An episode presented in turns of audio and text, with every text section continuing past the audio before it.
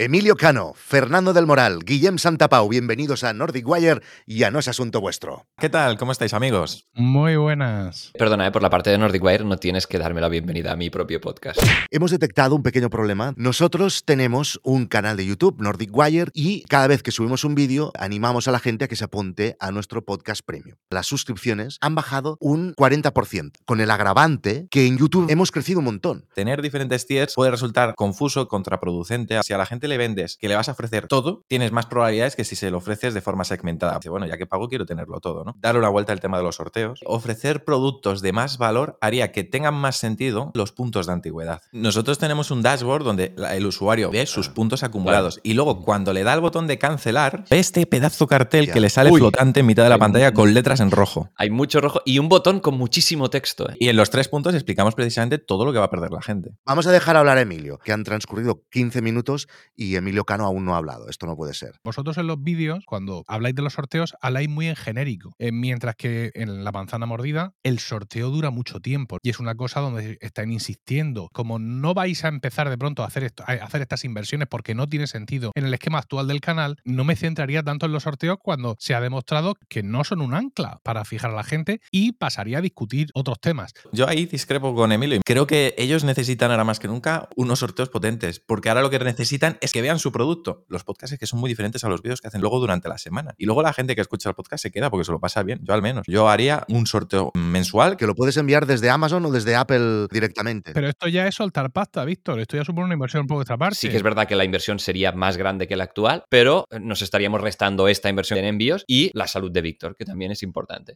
yo es que tengo muchas ideas para vosotros, chicos. Perdonad que os interrumpa. Escucha todo el episodio y el resto de contenidos premium dándote de alta en nosasuntovuestro.com. Más de 300 episodios para hacer crecer tu proyecto con las historias de emprendedores que ya lo están consiguiendo. Únete a una comunidad loca por crear y compartir.